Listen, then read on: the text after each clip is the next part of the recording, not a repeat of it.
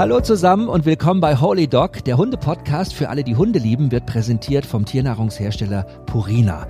Vor drei Jahren jobbte Sadik Scholz an einer Tankstelle. Nun wurde er schwer krank und die Ärzte waren ratlos. Heute, fast drei Jahre später, ist Sadik erfolgreicher Dogwalker, Hundetrainer und vor allem um viele Erfahrungen reicher.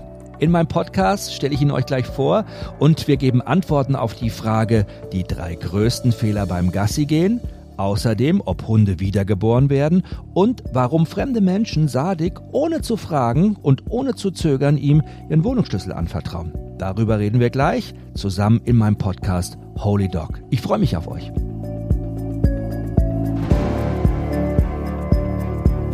Ich bin Jochen und in meinem Podcast stelle ich euch ja Menschen vor, deren Liebe zum Hund ihr Leben nachhaltig verändert hat.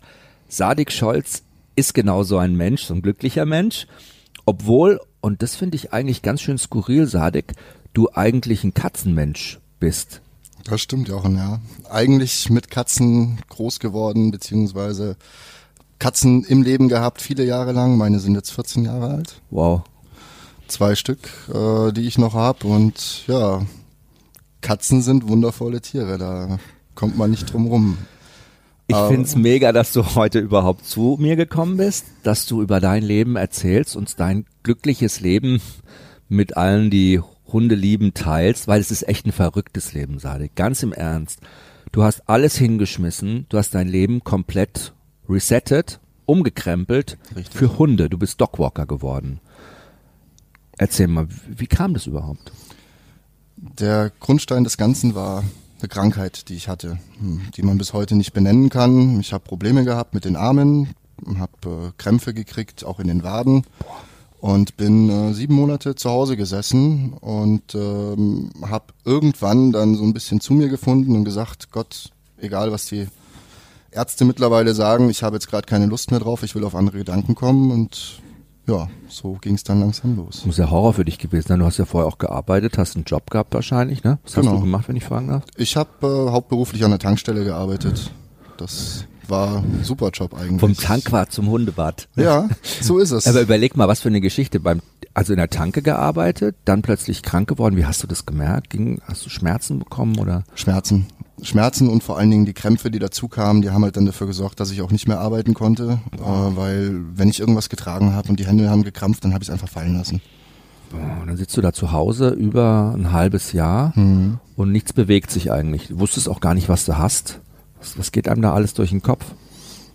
Ja, im ersten Moment geht man eigentlich vom Schlimmsten aus, weil es die Ärzte dann auch bestätigen. Erstmal sagen, es könnte MS sein, es könnte dies sein, es könnten also richtige Krankheiten sein, die man auch so nicht mehr loskriegt. Mhm.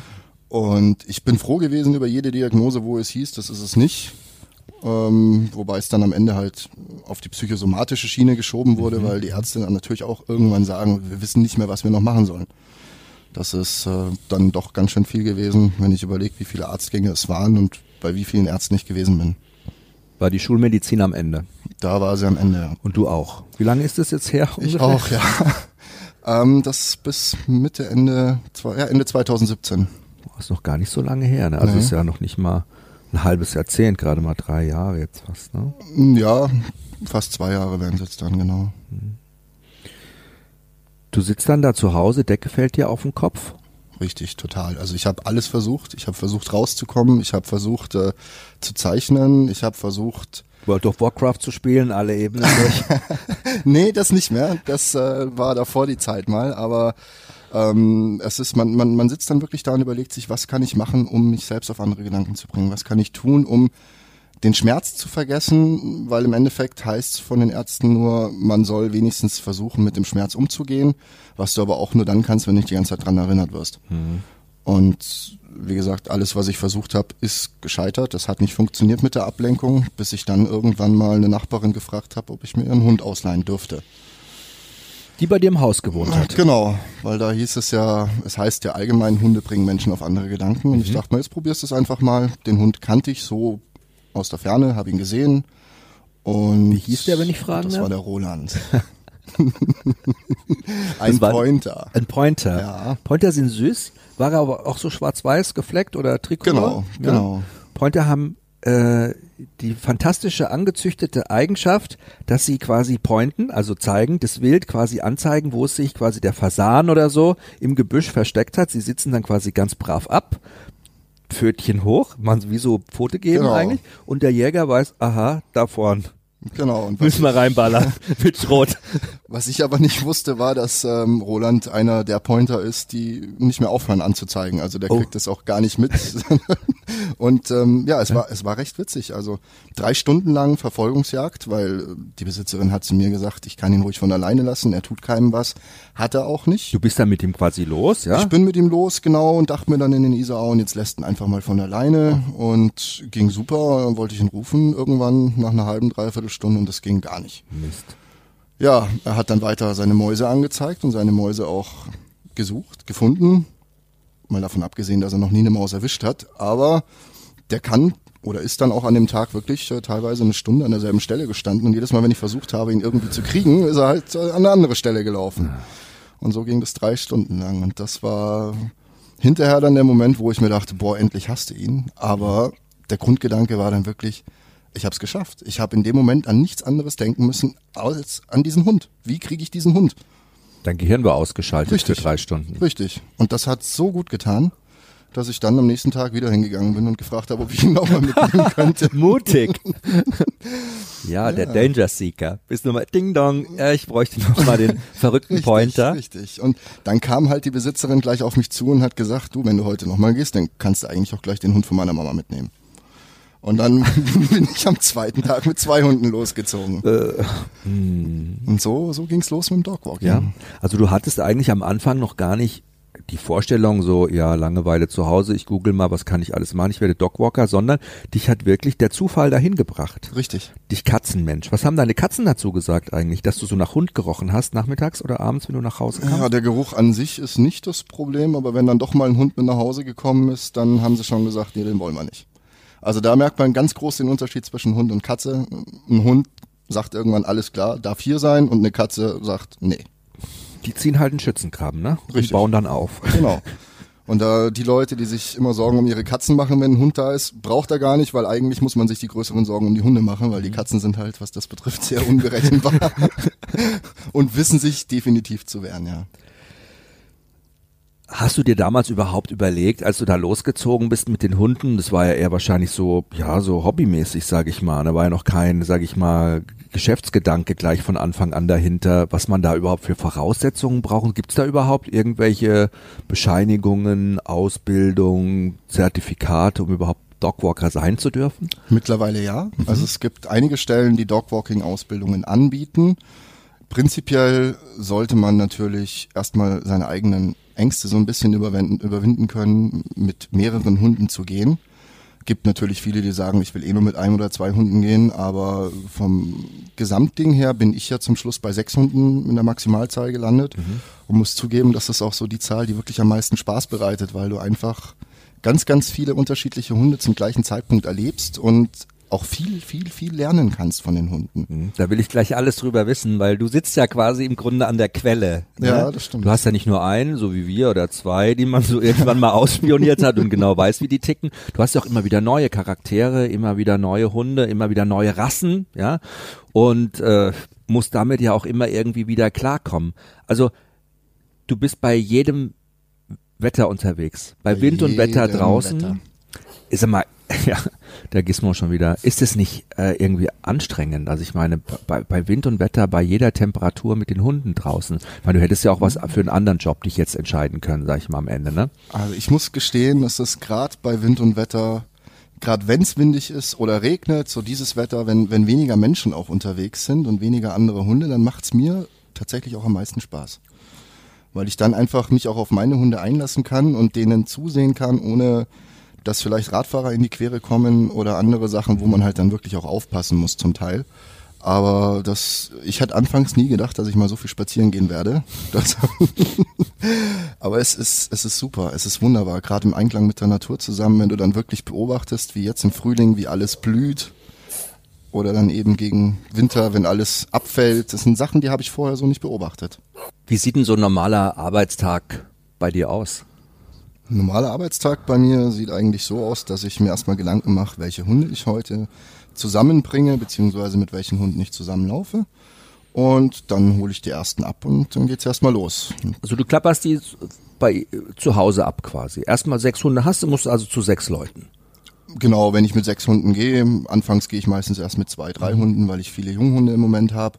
Und äh, da merkst du direkt, wenn du eine ungerade Zahl hast, dass es dann noch so leichte Unstimmigkeiten gibt, was Mobbing betrifft und ja. ähnliche Geschichten, wo du dann auch immer einbremsen musst. Aber vom, genau, ich gehe zu den Leuten, hol die Hunde ab und dann gehe ich mit allen zusammen in die Isar und die Isar entlang. Das ist ja mega persönlich auch, ne? Du kriegst auch immer nicht nur Kontakt, ganz engen Kontakt zu den Hunden, sondern auch gleich zu den Menschen, zu den Besitzern dazu. Was sind das, das für Leute? Meistens diejenigen, die arbeiten mhm. Und nicht mit ihren Hunden rausgehen können, wie sie es eigentlich möchten, weil sich es durch irgendwelche Situationen ergeben hat, dass sie mal umziehen mussten, die Arbeit gewechselt haben und da sind aber auch Leute dabei, die mit ihren Hunden nicht mehr rausgehen können, weil sie einfach krank sind. Mhm. Bist du quasi die Vertretung und du bist ja auch so ein bisschen für sie dann so wie die Augen oder der Körper, ne? Du gehst ja mit dem Hund und wenn der Hund zurückkommt, hat er sich aufgeladen mit neuen Erlebnissen und so, ist total gechillt und happy und es überträgt sich dann letztendlich dann auch auf die Leute, die dann Richtig. gar nicht mehr aus gesundheitlichen Gründen mit ihnen gehen können. Das stimmt. Vor allen Dingen, wenn die Hunde dann wirklich schmutzig und nass zurückkommen, sind die meisten Leute wirklich glücklich darüber, weil sie einfach auch sehen, ihrem Hund geht's gut. Mhm. Und ähm, wie du schon sagtest, man wird persönlich mit den Leuten, man wird auch ab und zu so eine Art Seelsorger für die Personen. Und ich wurde schon des Öfteren gefragt, wie es denn sein kann, dass mir die Leute so schnell ihren Schlüssel geben. Und im Endeffekt ist es so, dass ich dann wirklich nur sagen brauche, die Leute geben mir einen Hund und da ist der Rest egal, das spielt keine Rolle mehr. Stimmt, wenn die dir den Hund schon anvertrauen, können sie dir den Schlüssel zweimal anvertrauen. Richtig. Ja, auf die Gedanken kommt man eigentlich gar nicht, ne? Aber der Hund ist ja für sie auch echt das Wertvollste wahrscheinlich, was sie haben. So ist es, gerade wenn sie dann doch ohne Kinder sind äh, oder der Hund sich wirklich so in die Familie integriert hat, dass man sagt, er ist ein Teil der Familie. Mhm das ist ein schöner Vergleich, wäre ich jetzt so gar nicht drauf gekommen, aber ist natürlich klar, ne? Das kann man mit Geld nicht bezahlen. Definitiv nicht, ja. nein.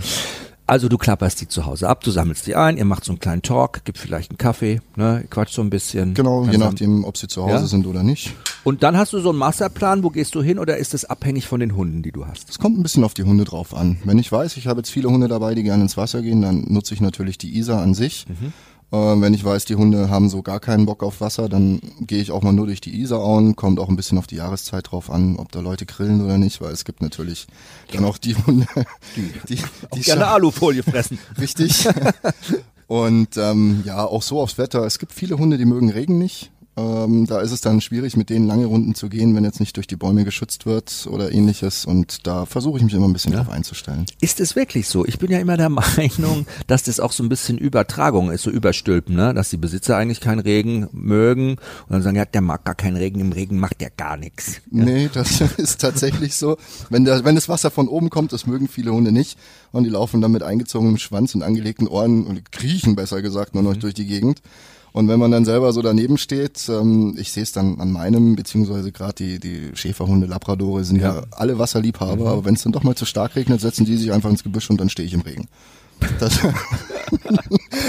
dann muss ich warten, bis sie da wieder raus wollen. Aber ich sage, man erlebt so viel mit den Hunden und man kann auch so viel lernen. Das ist echt wundervoll. Man kann halt auch mega viel lachen über die. Ne? Ich meine, die sind ja schon richtig. Sowieso. Also das ist gerade, wenn man die jungen Hunde anschaut, die selber noch ihre Erfahrungen sammeln. Eichhörnchen, gerade im Frühjahr ja ganz viele unterwegs und wenn dann versucht, ein Hund drei Meter in die Höhe zu springen und auf dem Hintern landet, das sind Bilder, die, die kannst du nicht bezahlen. Du kannst sie nicht kaufen und auch wirklich nur sehen, wenn du mit den Hunden draußen unterwegs bist.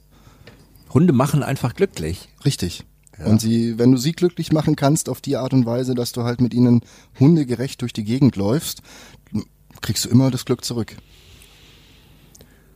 Wie lange dauert so ein Spaziergang am Tag mit den Hunden? Wie lange bist du unterwegs? Zwei Stunden? Ja, ein, eineinhalb Stunden mhm. pro, pro Gassigang und da habe ich dann meistens meine vier bis fünf Stück am Tag. Und du gehst mit denen nur einmal am Tag oder mit manchen auch zweimal am Tag? In seltenen Fällen gibt es auch Leute, die sagen, ich soll sie bitte vormittags mitnehmen und nachmittags auch. Dass ich noch mal ein bisschen auspowern können. Richtig, wobei ich da mittlerweile durch die Hundeschule, wo ich die Ausbildung gemacht habe, mhm. äh, natürlich auch mitgekriegt habe, dass viele Hunde mehr Ruhe brauchen, als sie bekommen. Ja. Und da bin ich dann auch offen und ehrlich zu den Leuten und habe jetzt letztens erst einen Wasserhund gehabt, da wo es halt einfach so war, dass er komplett überdreht hat, schon nach einer Stunde. Und dann habe ich mit den Besitzern gesprochen und habe gesagt, Leute, ich gehe liebend gern die Stunde, ich äh, könnte mich auch für die Stunde bezahlen, aber es macht keinen Sinn, ich will das gar nicht, weil es tut dem Hund nicht gut. Mhm. Und dann haben wir uns auf 30 bis 40 Minuten geeinigt und man hat nach drei Wochen dann auch wirklich gesehen, dass der Hund langsam runtergefahren ist. Und die haben halt ganz viel mit ihm gemacht, gerade der erste Hund, noch jung und äh, ja. Klar, man will halt immer auch viel zu viel, sowieso Helikoptereltern, ne? Richtig. Also die haben im Kindergarten ja dann schon Japanisch, Basteln, Malen, Geigenunterricht, Sport, Schwimmen. So und das äh, irgendwann mal, dann wundern sich die Eltern, wenn die Kinder nicht pennen können. So Richtig. Ungefähr, ne? Und ich habe es auch an meinem Hund erlebt. Ja. Das, ich habe es auch schon falsch gemacht. Wir haben es, glaube ich, alle schon falsch gemacht.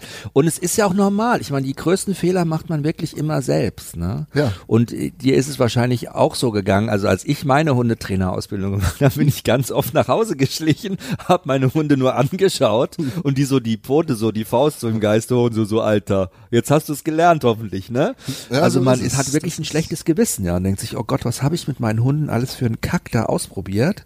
Ja, und was habe ich da alles gemacht? Ne? Totaler Nonsens. So Diese Ausbildung, die du gemacht hast, deine Hundetrainerausbildung. Wann kam da der Moment, dass du gesagt hast, ich will das auch noch zusätzlich machen? Weil als Gassigeher, als Dogwalker bist du ja super ausgelastet. Das ist ja für dich auch nochmal anstrengend gewesen. Ja, das war auch ein Zu also Zufall, kann man sagen, wie man möchte. Mittlerweile glaube ich nicht mehr, dass es alles Zufälle sind, weil wirklich eins ins andere reinspielt. Aber da hat mich ähm, eine mittlerweile sehr, sehr gute Freundin von mir dazu gebracht, hat gesagt, du, wie schaut's denn aus? Hast du nicht mal Lust, dich weiterzubilden? Mhm. Und äh, sie war auch dafür verantwortlich, dass ich meinen dritten Hund damals bekommen habe, der dann für mich auch meine Visitenkarte war. Weil es war ein schwieriger Hund. Schwarzer Schäferhund, glaube ich. Ne? Genau, mhm. belgischer Malinois. Hab dich gestalkt im Internet. Wunderbar. Und das, äh, ja, also bei Phoenix war es halt wirklich so, ich wusste nicht, worauf ich mich einlasse. Ich kannte den Hund davor nicht und ich habe mich eben auch vorher noch nicht so mit Hunden befasst gehabt.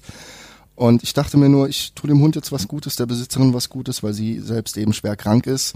Und bin mit ihm rausgegangen und äh, habe dann die ersten Male habe ich gemerkt, die Leute haben den Riesenbogen um mich gemacht. Und ich dachte mir, okay, großer schwarzer Hund, mhm. bis ich dann irgendwann Stück für Stück die Geschichte von dem Hund erfahren habe, dass es halt immer wieder Reibereien gab ähm, und ja, sechs Wochen später war es halt komplett anders und das haben die Leute dann auch gesehen, dass der Hund sich ganz anders verhalten hat, mhm. dass er mhm. gehört hat und diese ganzen Kleinigkeiten, was den Menschen um mich rum dann auch aufgefallen ist, hat sie dazu gebracht, auf mich zuzugehen und zu sagen, du, wie hast denn das gemacht? Oder dann eben zu sagen, hey, magst du nicht auch mal mit meinem Hund rausgehen? Und so hat sich das Ganze ergeben, dass dann eben Sabine, so hieß die, mhm. ähm, oder so heißt die gute Freundin, dann gesagt hat, du mach doch mal eine Trainerausbildung. Kannst du immer noch schauen, wenn es vorbei ist, wie du weitermachen willst, aber wenn du jetzt eh beim Dogwalking bleibst, würde es sich ja gerade anbieten. Und dann habe ich mir die Hundeschulen ein bisschen angeschaut, bin dann auf Freude am Hund gekommen, habe gesagt, da will ich hin. Ich spule mal kurz zurück. Ähm, bevor du deine Hundetrainerausbildung begonnen hast, Sadik, hast du natürlich für dich auch gemerkt, dass du deine Beschwerden mehr oder weniger los warst, oder? Haben die Hunde dich geheilt? Losgeworden bin ich sie nicht. Mhm. Das definitiv nicht. Ich habe immer noch ab und zu meine Beschwerden, mhm. aber sie machen mir definitiv nichts mehr aus. Okay. Und es ist wirklich, ähm, sobald ich mit den Hunden unterwegs bin, sobald ich in der Natur draußen bin, ist es einfach so, ich habe keinen Gedanken dran. Und so ist es seit Anbeginn mit Roland wirklich geblieben. Und das ist das, wo mich auch antreibt und wo ich sage, da will ich auf jeden Fall weitermachen.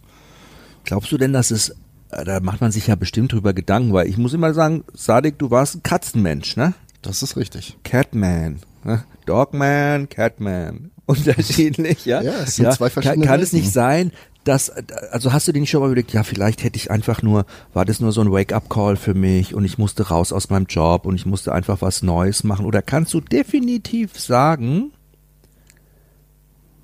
was dir die Hunde in dem Zusammenhang mitgegeben haben, dass es sich auch wirklich verbessert hat. Was war es denn letzten Endes, was nur die Hunde konnten?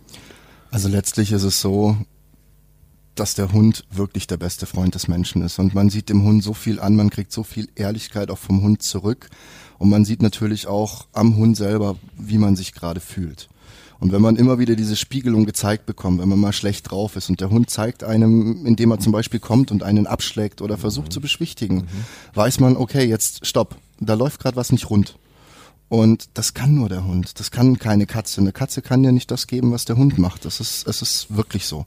Es ist wissenschaftlich bewiesen. Ne? Man weiß es mittlerweile und man die Evolution des Hundes hat es ganz deutlich gezeigt. Über die Jahrtausende, die er mit uns zusammenlebt, hat er sich eben so spezifiziert, auf uns Menschen als Sozialpartner eingestellt, wie kein anderes Lebewesen auf diesem Planeten. Also es gibt kein Lebewesen, das so gut zu uns passt, außer Menschen natürlich, als ein Hund. Ne? Kein Primat, ja, nichts. Kann, niemand kann das so gut sich auf uns einstellen, und es hat er auch hauptsächlich letztendlich geschafft durch Beobachten, imitieren, gucken und so und dann letztendlich auch reagieren. Ich habe auch so, so eine Geschichte, die ist irgendwie, weil ich dazu sagen wollte, wir Menschen schaffen es halt nur nicht, das oft zu deuten. Wir sehen das falsch, ne? wir erkennen das oft gar nicht. Ich habe der Gizmo, ne? hat gerade eben wieder rum, rumgepöbelt, ja. Also ja, der sieht immer hier Leute vorbeilaufen in unserem Zimmerchen, wo wir sitzen und dann will er immer Hallo sagen, keine Ahnung. Aber wenn ich's mega eilig hab und ich gehe morgens mit ihm dann los mhm. und er muss, soll kacken. Ich sage jetzt mal so, wie es ist. Nur wenn ich's eilig hab und richtig Druck hab, lässt er sich extra viel Zeit. Der sitzt der es wirklich aus. Genau, ja, der weiß ganz genau, genau, was du willst. Der weiß, dass ich Druck habe und ich habe immer gedacht, früher dachte ich so, ah, der macht es extra. Der macht es extra, der Kerl. Nein, er will mich runterfahren. Das ist so ein Thema. Bist du oben? Gehe ich runter, um das auszugleichen. Ne? Ich mache, ich laufe jetzt ein bisschen rum, ich schnuffel, ich bin da, ach, da will ich da noch mal gucken, damit der ein bisschen runterfährt. Ne? So, genau. der, so funktioniert es meinem Hund. Ne? Also der Hund macht nichts aus Absicht, sage ich jetzt mal, aus nee. böswilliger Absicht. Ne? Sowieso nicht. Und im Endeffekt ist es ja auch wirklich der Grund, warum sich manche Menschen einen Hund holen. Also wenn ich äh, die Geschichten, die ich höre, dass Ärzte sich Hunde holen, die eigentlich überhaupt gar keine Zeit haben und dann sind es auch noch Hunderassen, die wirklich viel Auslauf brauchen. Ja. Dann, wenn du ein bisschen anders drauf schaust, siehst du sofort, dass sie das halt wirklich machen, um sich selbst rauszuzwängen. Mhm. Und im Endeffekt kriegt man am Ende immer die Hunde, die zu einem passen. Ja. Und es hat auch alles seinen Grund in dem Fall. Das stimmt. Und oftmals holt man sich ja auch einen Hund, weil er das kann oder das macht, was man selber gerne machen würde, aber nicht kann. Also dass der Hund so für einen dieses Fenster ist nach draußen, ja. Warum laufen so viele Huskies durch die Stadt, ne? Ich wundere mich immer so, ne? Ja. Diese ganzen Indianermädchen mit den Huskies und so, ne? Und wohnen dann in so einer Dreizimmerwohnung, haben den kleinen Husky dabei und können nicht von alleine lassen, ne? Ist irgendwie alles, weil der Hund schon so ein bisschen Freiheit, Abenteuer, Unbezähmbarkeit Ursprünglichkeit. Es gibt ja wenig Hunde, die so ist ja mit den Rottweilern nicht anders. Ja. Ich meine, wenn ja. du schaust, die meisten Besitzer sind tatsächlich Besitzerinnen, die um die 50 Kilo haben und haben dann diesen 60 Kilo Hund daneben. so wie die mit dem SUV immer durch die Stadt fahren mit richtig. den großen Autos und nicht einparken können. Richtig. Entschuldigung, wir wollen jetzt hier politisch korrekt sein und niemanden irgendwie mobben oder so. Aber es ist so, ne? Es ist, so. es ist tatsächlich so und ich sehe es ja auch an meinem Hund. Argus äh, ist auch ein belgischer Schäfermix und er ist ein unheimlicher Jäger. Und ich habe mir bei Rita dann Einzelstunden genommen, weil ich natürlich, sie betrachtet es ganz anders als ich. Mhm, bei deiner Ausbilderin. Bei meiner Ausbilderin, mhm. genau. Und ähm, ja, sie hat irgendwann zu mir gesagt, als sie uns so ein bisschen beobachtet hat, ich soll doch einfach mal den ersten Gedanken fassen, wenn mein Hund losrennt. Und äh, sie arbeitet auch viel über Spiegelung mhm. und es ist wirklich eine geniale Geschichte, da auch ein bisschen tiefer zu graben, noch ein bisschen das Umfeld anzuschauen. Es gehört definitiv dazu, wenn man mit Mensch und Tier arbeiten will. Und äh, dann sagte sie zu mir, fasse den ersten Gedanken und dann dann reagier nochmal. Mhm. Und dann stand ich im Wald. Wie meint sie das, fasse den ersten Gedanken? Erzähl mal, was für einen Gedanken soll man fassen, wenn der Hund wegrennt? Ja, rufen tue ich im Endeffekt, äh, Arges kommt zurück mhm. und denken tue ich aber was ganz anderes. Und es hat auch ein bisschen gebraucht, bis ich da durchgestiegen bin, aber ich dachte in dem Moment wirklich, lauf. Geil. Das ist, ich sehe die Freiheit, die in ihm rauskommt, wie er aufblüht und denkt mir eigentlich Lauf und rufe, kommt zurück. Na, kein Wunder, dass er dann nicht hört, weil ich will ganz was anderes und mhm. im Endeffekt hat es auch viel mit meiner Geschichte zu tun, viel mit meiner Kindheit ja. zu tun, weil er soll das leben, was ich damals so nicht leben konnte. Mhm. Und das ist, äh, ist auch was, was nur der Hund dir zeigen kann. Keine Katze, kein anderes Tier. Ich finde es ja auch keinen schlechten Gedanken, weil Hunde erfüllen uns ja diesen Wunsch auch total gerne. Aber sie haben natürlich auch das Recht und wir haben die Verpflichtung, ihre Bedürfnisse im Gegenzug auch zu erfüllen. Das stimmt, ja. Also im Grunde ihre rassespezifischen, sag ich mal, Bedürfnisse, die sie haben, zu berücksichtigen und ihnen auch zu gewähren und zu erfüllen, sie auch Hund sein zu lassen. Ne? Dann ertragen die das auch, dann erträgt es auch ein Husky in einer Einzimmerwohnung in der Stadt zu leben, wenn ich vier Stunden mit ihm rausgehe, wenn ich mit ihm draußen bin im Freilauf, wenn ich mit ihm im Winter äh, Schlittenrennen fahre und wenn ich irgendwie mich im Grunde so verhalte, mit ihm zusammenlebe, dass ich ihm diese Möglichkeiten halt auch biete. Ja, wo wir dann auch wieder beim Thema hundegerecht wären mit Wohnung und allem, mhm. wo vollkommen recht hast. Also egal ob groß oder kleiner Hund, wenn es nicht gerade ein Herdenschutzhund ist, dann reicht das auch, wenn man in der Wohnung lebt, wenn man ihm seine Ruhephasen dann einteilen kann. Ne? Mhm. Das, das ist halt wichtig, wenn ich die Zeit habe, mit dem Hund auch rauszugehen und ihm die Zeit auch zu gewähren. Und wenn das funktioniert, ist es halt auch schon richtig toll. Ihr wisst ja, dass der Partner für diesen Podcast mein Partner Purina ist. Und ich freue mich echt, dass Purina überzeugt davon ist, genauso wie wir natürlich auch, dass Haustiere und Menschen gemeinsam einfach glücklicher sind. Ihr könnt es am besten selber nachvollziehen, was wären wir ohne unsere Haustiere, was wären wir ohne unsere Hundchen. Und aus diesem Grund unterstützt Purina den gemeinnützigen Verein Vita Assistenzhunde e.V., der Menschen mit körperlicher Behinderung einen Assistenzhund zur Seite stellt. Und so haben die natürlich viel mehr Unabhängigkeit, die Lebensqualität steigt. Und ich muss echt sagen, tolle Sache. Danke, Purina. Ja, ich komme nochmal auf deine Ausbildung zurück. Also dir ging es besser, du hast erkannt, was die Hunde für dich alles im Grunde auch weggeräumt haben an Ballast in deinem Kopf und Richtig. in deiner Seele. Ne? Die haben das quasi weggerannt. Ja. Du hast die Hunde dabei, du bist jeden Morgen losgezogen. Bei Wind und Wetter machst du das. Und ich stelle mir vor, das ist auch schon eine große Verantwortung, da mit sechs Hunden unterwegs zu sein. Kann Definitiv. man die überhaupt kontrollieren? Wie machst du das? Die kann man kontrollieren. Ich muss gestehen, es ist für mich auch einfacher, mit mehreren Hunden als nur mit einem Hund zu laufen, mhm. indem man wirklich so ein bisschen die Hunde versucht zu lesen.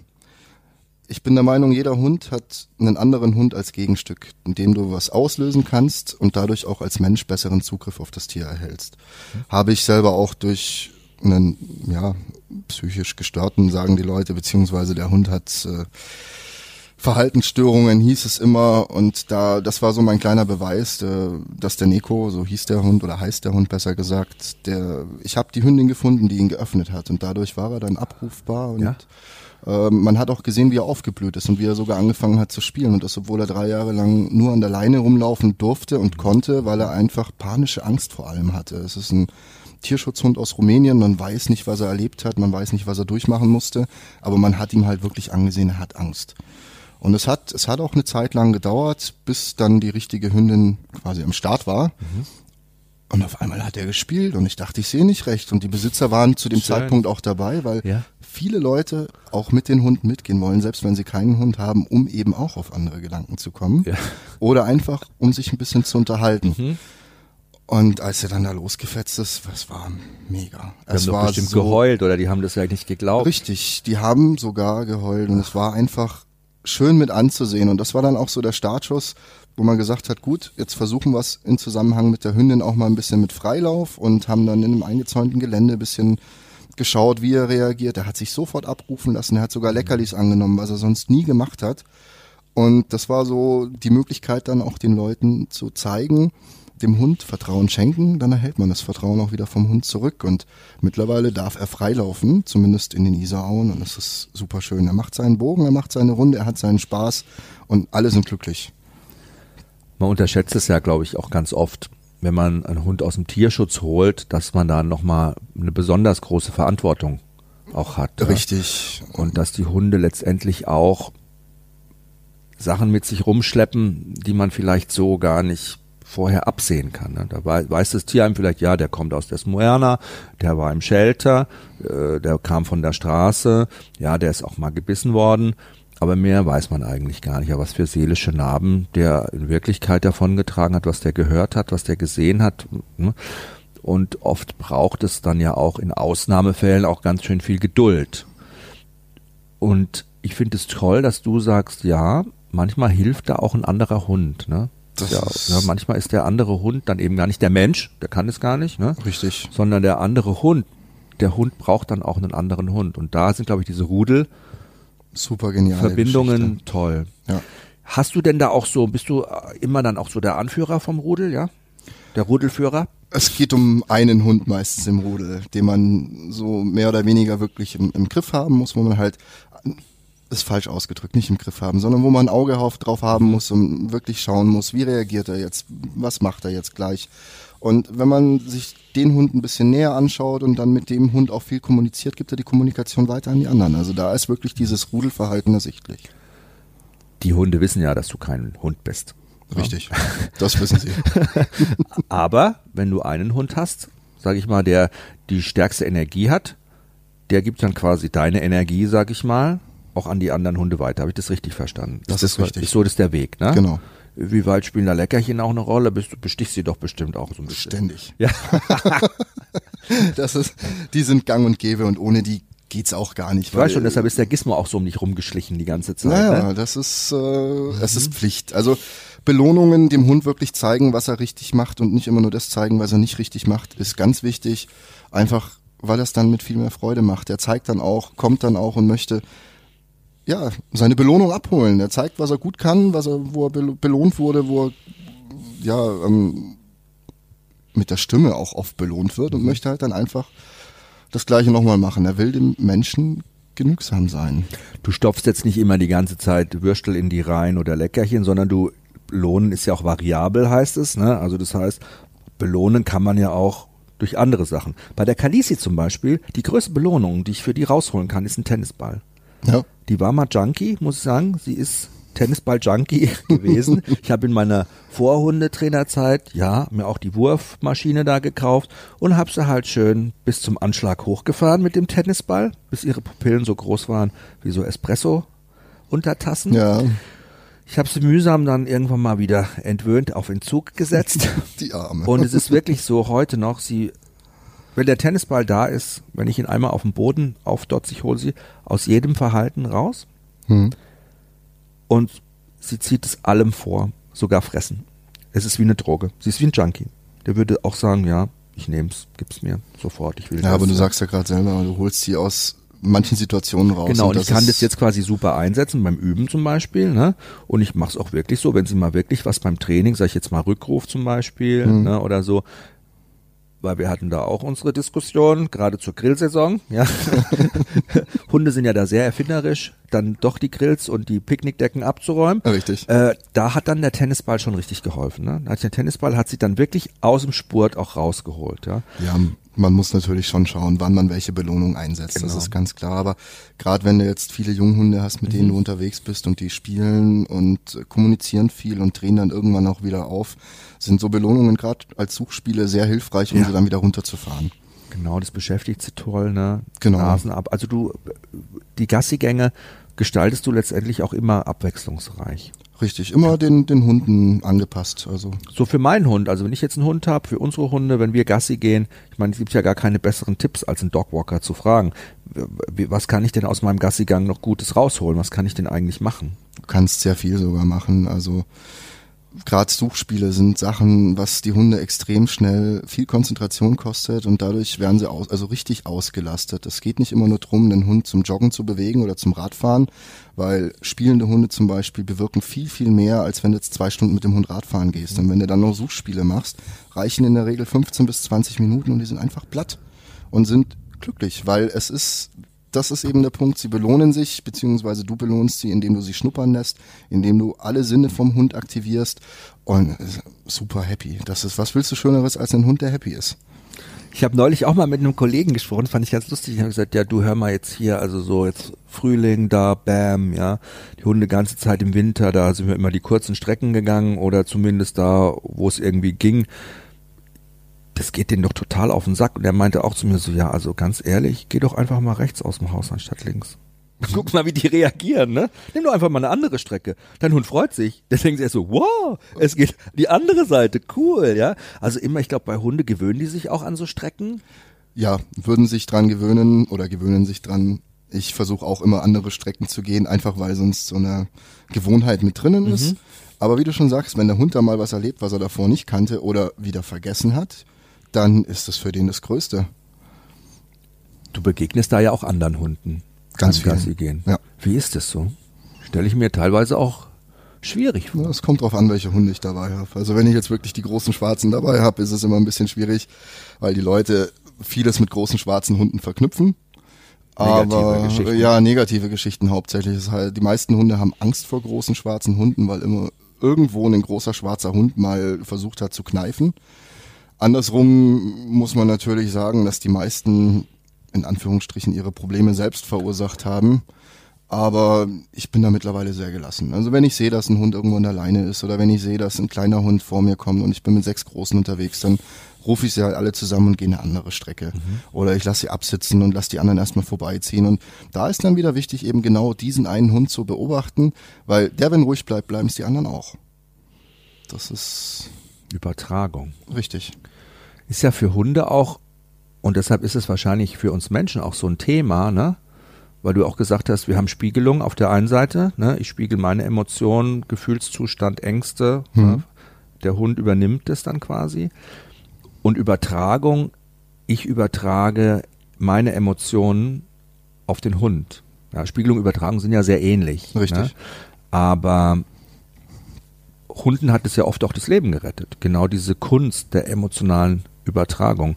Wenn die als Rudel zusammenliegen, Gefahr droht, ein Hund merkt es, geht hoch, Adrenalin, es überträgt sich sofort auf alle. Ne? Alle sind Richtig. sofort da, ne? sofort kampfbereit oder fluchtbereit, sofort weg. Ne? Genau. Und es rettet denen das Leben. Und so stelle ich mir vor, ist es natürlich auch, wenn du das sagst, mega wichtig, dann diesen einen Hund, der so Auslöser dann ist, ne? Mhm. den auch so ein bisschen im Auge zu haben. Aber viele Hunde, ich meine, deine Hunde benehmen die sich denn dann, sage ich mal in Anführungszeichen, dann auch mit dir gut, aber das Problem sind wahrscheinlich oft die anderen Hunde, die kommen, ne? Wenn keiner dabei ist, wenn irgendwie. Leider noch nicht mal die Hunde, sondern tatsächlich die Halter. Also eine Situation zum Beispiel, die werde ich auch nie vergessen. Ein Border Collie rennt in die Gruppe, sechs Hunde oder fünf Hunde hatte ich dabei und man hat sofort gemerkt, dem einen hat's nicht gepasst. Man hat ein Knurren gehört, ich habe versucht, die so ein bisschen rauszunehmen und dann sage ich zur Halterin, bitte rufen Sie den Hund zurück. Er möchte es nicht und sie sagt nur, die müssen das untereinander klären. Und das ist halt was, Tada. wo, ja, das ist, Der Satz, ne? dieser Satz Ja. ist Wahnsinn, weil im Endeffekt, wenn ich jetzt zugelassen hätte, dass mein Hund auf diesen Hund anspringt, dann wären die anderen vier mit draufgegangen. Und das kann man, diese Verantwortung kann man nicht abgeben. Also sollte man nicht abgeben. Aber es gibt zu viele, die es einfach machen. Erst letztens hatte ich auch wieder einen Hund an der Leine, der im Moment nicht spielen darf oder an andere Hunde ran darf, nicht kastrierter Rüde, weil er operiert werden muss und kam ein Dackel auf uns Bällen zugerannt, war auch nicht kastrierter Rüde. Und als ich dann gesagt habe, bitte m, tun Sie den Hund einfach mal abrufen oder gehen Sie weiter, hieß es nur, Sie haben doch starke Oberarme. Wo ich mir denke, ja super, jetzt wenn, bringt dem Dackel ja auch nichts, wenn ich die starken Oberarme habe, wenn er dann im Maul vom anderen Hund hängt. Das war halt einfach ein Labrador, der mal das Vierfache oder Fünffache an, an Körpergewicht hat und wo die Verletzungen dann auch ganz anders ausfallen. Man Und ist das- eigentlich immer auf in Hab-Acht-Stellung. Ne? Richtig. Leinenbegegnungen, das ist ja auch immer so ein Thema, ne? Also ein Hund an der Leine, deine Hunde wahrscheinlich abgeleint oder deine Hunde an der Leine, der andere Hund nicht angeleint, ne? Wie stehst du dazu? Es ist ja auch gerade auch wirklich ein großes Thema und ich bin auch so ein Verfechter, äh, ich möchte, dass man da wirklich nochmal besonders immer auch so einen Fokus drauf hat, weil da knallt's ja ganz oft, ne? Ja, vor allen Dingen, wenn die Hunde alleine sind, knallt's ganz oft, weil sie ihren Kommunikationsradius nicht halten können. Sie können nichts machen, außer da zu sitzen und zu gucken, was der andere Hund macht. Und von dem her, ich versuche, wenn ich sehe, dass irgendeiner an der Leine ist, meine Hunde anzuleihen oder abzurufen. Gibt natürlich immer einen jungen Hund, der sagt, nee, ich will da jetzt hin. Aber dann darf man auch nicht die Fassung verlieren, sondern man dreht sich um, man geht in die andere Richtung, ruft nochmal, am besten wirklich nur einmal ordentlich und dann kommt er schon. Dann entschuldige ich mich halt bei dem Halter, weil es in dem Moment einfach nicht anders möglich war. Aber gerade wenn ich mit wirklich drei, vier, fünf Hunden an der Leine laufe und es kommt dann einer ohne Leine reingerannt, klar, denke ich mir in dem Moment, was soll das jetzt? Aber ich muss zugeben, dass mich, ich lasse mich nicht mehr stressen. Und das ist, glaube ich, auch der Punkt, warum es dann nicht knallt. Das ist viel Kraftaufwand in dem Moment, falls doch einer losschießen wollen würde. Aber jetzt, wenn ich eine, die Hunde an der Leine hatte, hat es eigentlich noch nie so richtig geknallt. Es war, wenn immer die Situation wirklich für meine frei liefen, ein anderer freigelaufen ist, dass dann einfach die Zeichen nicht wahrgenommen wurden von den Hunden, die auf mich zugekommen sind. Und oft hat man ja auch die Situation, wenn man mit seinem Hund unterwegs ist, einen Hund nur hat, der andere Hund kommt an und man hat irgendwie ein Problem mit seinem eigenen Hund, der ist an der Leine, kann ja auch eine Hündin sein, die gerade in der Läufigkeit ist, ne? Kann ja auch ein Hund sein, der im Training ist oder ein Hund, der ja, der einfach einen scheiß Tag hat. Sind wir doch mal ehrlich, ne? Hunde haben auch schlechte Tage. Ach, sowieso. Dann habe ich den an der Leine, da will ich gar nicht das andere hin. Dann kommen natürlich die Hunde da auf einen zu, Besitzer wackeln hinterher und dann ist selbst die höfliche Bitte oder Frage, können Sie kurz bitte anleihen, ich möchte nicht, die wird ja auch dann ganz oft ignoriert, ne? Ja, weil es heißt ja, lassen Sie doch die Hunde spielen oder warum wollen Sie denn keinen sozialen Kontakt?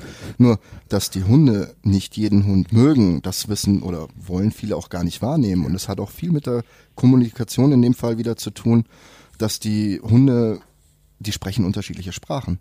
Und das ist mir ganz deutlich geworden, gerade mit den Schäferhunden und zum Beispiel Border Collies oder Australian Shepherds, alle Langhaarhunde in die Richtung, die kommunizieren falsch miteinander, weil die einen legen sich hin, imitieren eigentlich Raubkatzen. In dem Moment springt der Schäferhund an und sagt, hey, Moment mal, Gefahr, rennt drauf los. Klar, in der Regel bremsen sie vorher. Du meinst, wenn sich der Hund ganz flach auf dem Boden legt, sage ich mal ist so für als manche Be- bedrohlich. Ja, genau, das- eigentlich ja so was Beschwichtigendes. Der Hund macht sich klein, sagt, hey, ich bin total freundlich, komm, ne? Genau. Macht mein Labrador auch, die Kalisi. Macht, legt sich ganz flach dann auf den Boden und guckt so, ja. Und Schäferhunde finden das bedrohlich, ja. Die finden das bedrohlich. Die springen da drauf an. Und da weiß ich dann auch genau, jetzt mache ich lieber einen Bogen, weil sonst knallt eventuell gleich. Mhm.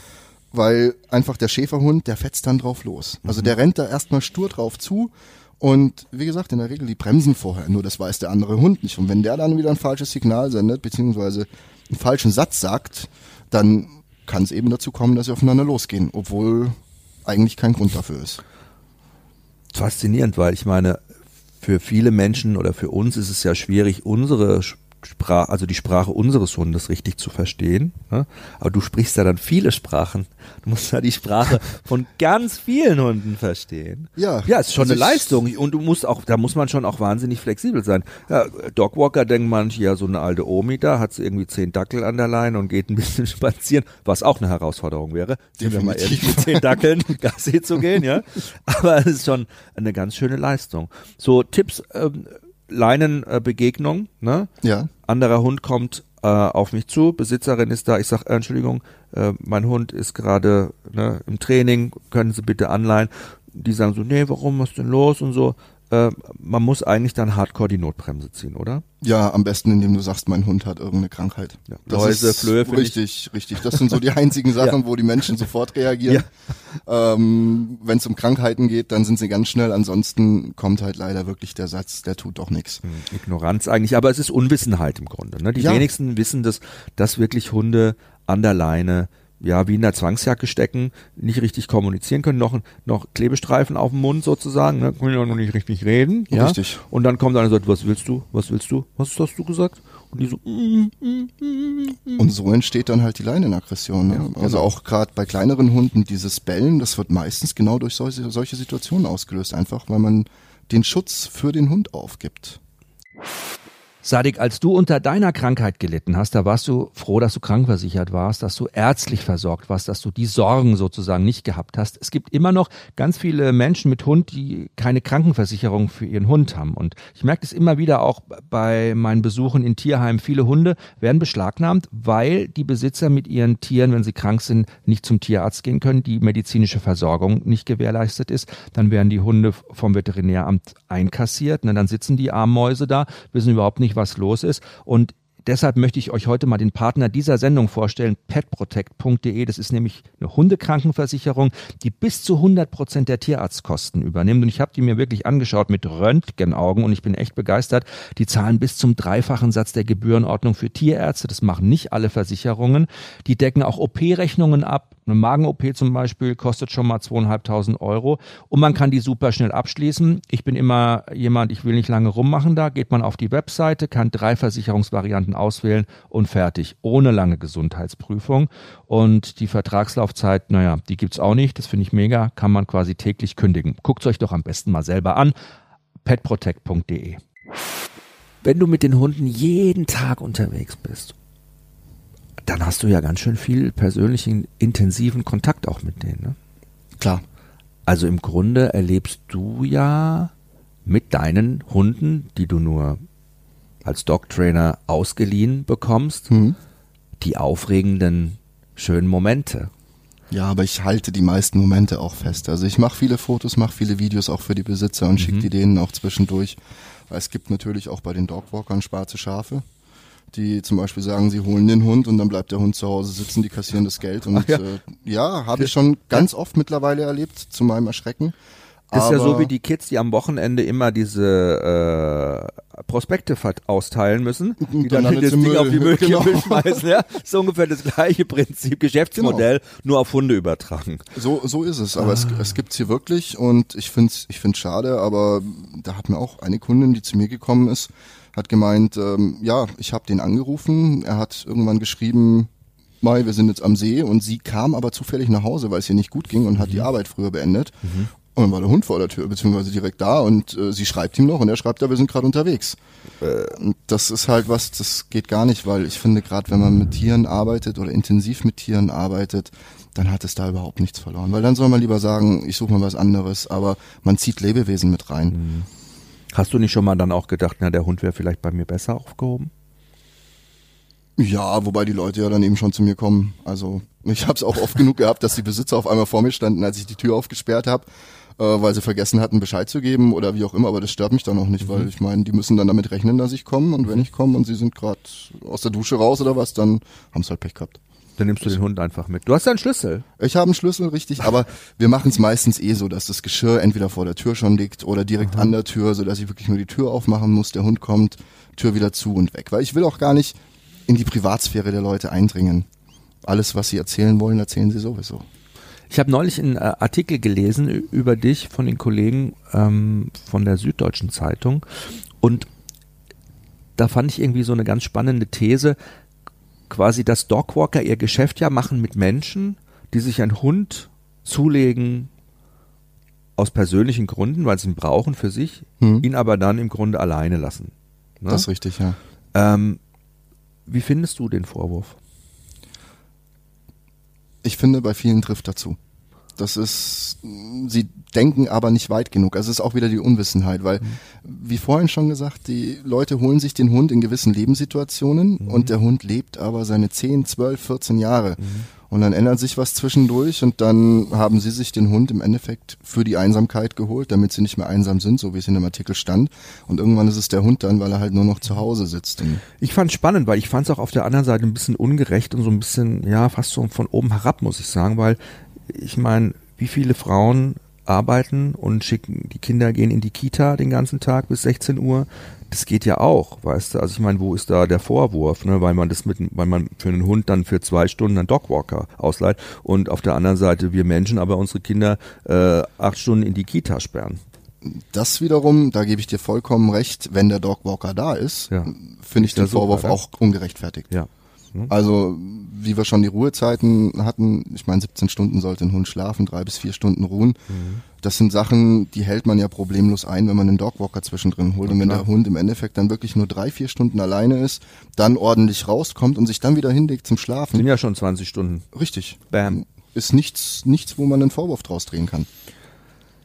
Ich bin ja froh, wirklich dich da auch mal jetzt so intensiv kennenzulernen, einfach weil es für mich auch immer so ein bisschen so ein Mysterium gewesen ist. Wenn man einen Dogwalker sieht und wenn ich dich so sehe auf Fotos und so, ah gut, ich kann ja sagen, ich kenne dich ja auch jetzt schon so ein bisschen besser.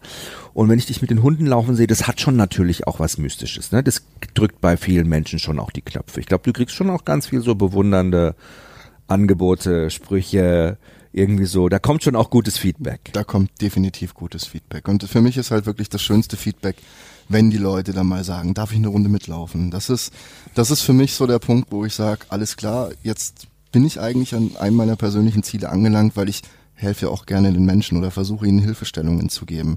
Gerade durch meine Erfahrungen, die ich gemacht habe mit meiner Krankheit und dem Ganzen. Und wenn sie dann mitkommen und anfangen zu erzählen, dann erfährt man Dinge, die würde ich wahrscheinlich nicht mal meinen besten Freunden erzählen. Aber es ist für die Leute in dem Moment wichtig und dann reicht manchmal wirklich nur das Zuhören an sich, dass es den Menschen im Zusammenhang mit dem Gassigehen wieder besser geht. Und was will man mehr? Ich meine, ich mache meinen Job und kann Menschen helfen und wunderschön. Und das Arbeiten und das Leben mit Hunden ist ja auch ein Traum. Richtig. Also muss ich ja ehrlich sagen. Also es ist ja bei mir auch ein Stück weit so gewesen.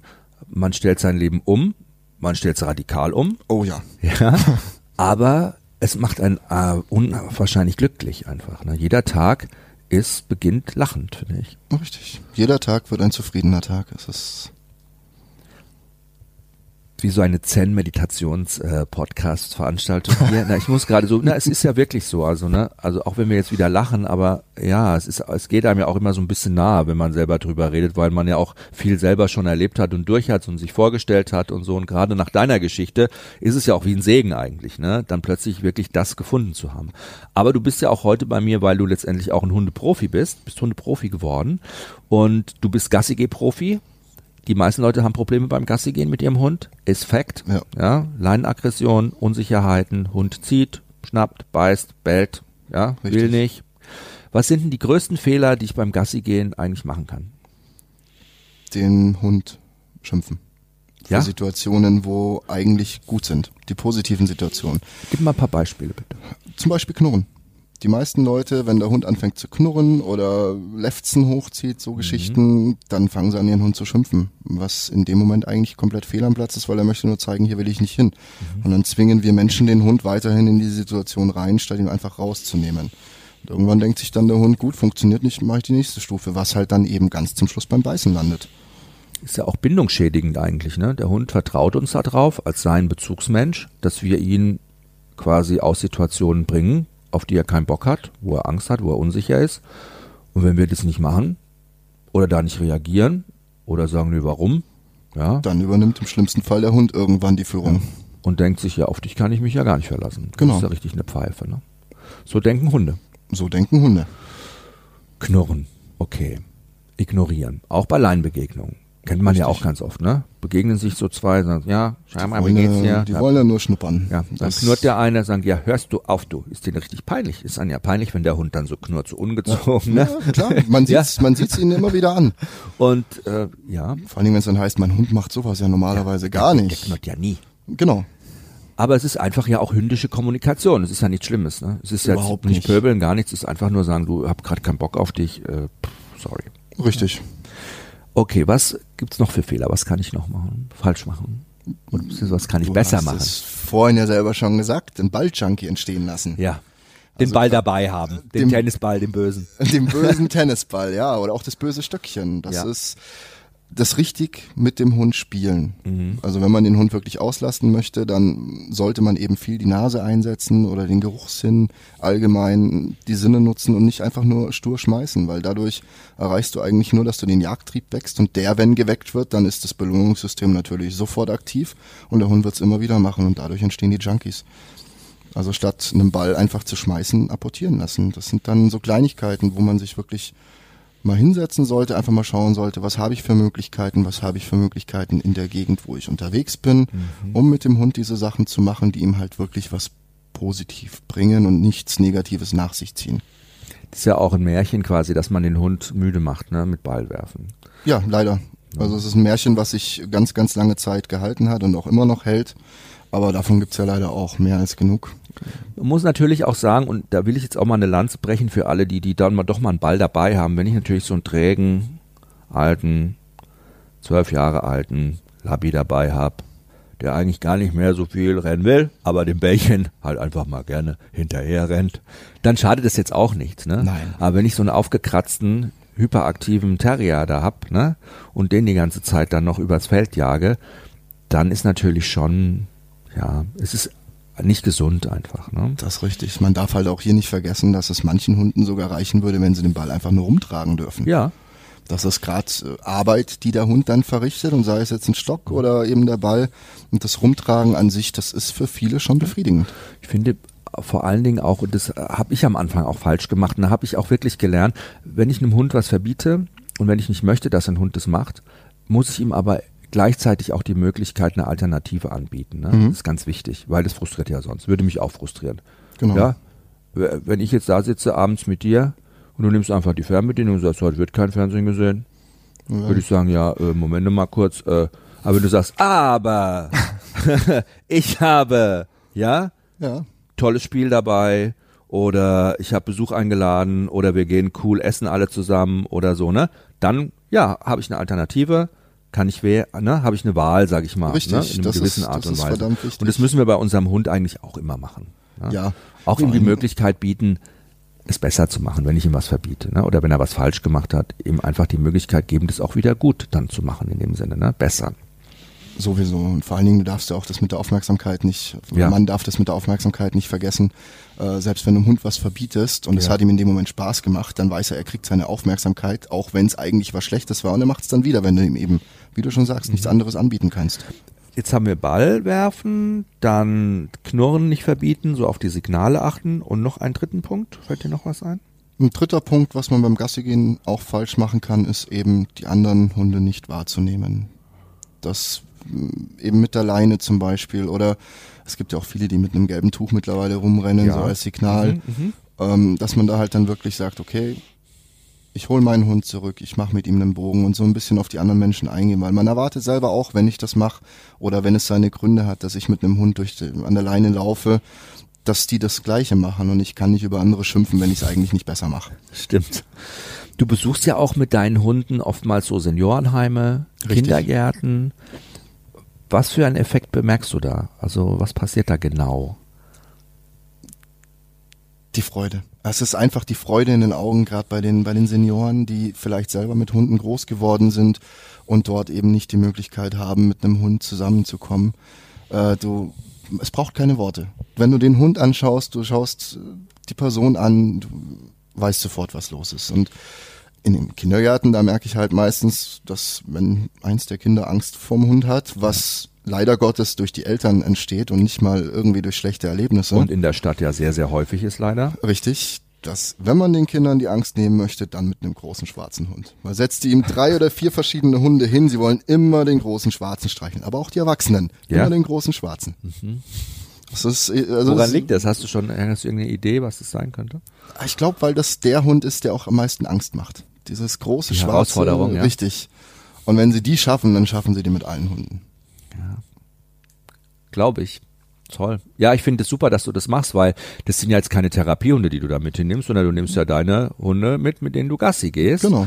Und ähm, ja, quasi jetzt nicht speziell geschulte Hunde, aber Hunde haben ihr Herz am rechten Fleck, ob die jetzt Therapiehunde sind oder nicht, sag ich mal, ne? Und die spüren es ja wahrscheinlich auch, ne? Natürlich. Die wissen sofort, was Sache ist. Ein einfachstes Beispiel. Ich hatte ein zehnjähriges Mädchen mit dabei, die bei mir Gassi mitgegangen ist, auch mit fünf, sechs Hunden. Und die hat ihre, die Hunde teilweise besser in dem Moment im Griff gehabt als ich, einfach weil die mit einer ganz anderen Grundeinstellung rangegangen ist. Wenn ich zum Beispiel wusste, es ist ein Hund dabei, der eventuell auf andere Hunde anschlägt, dann denkt sie sich in dem Moment nur, ui, ein Hund.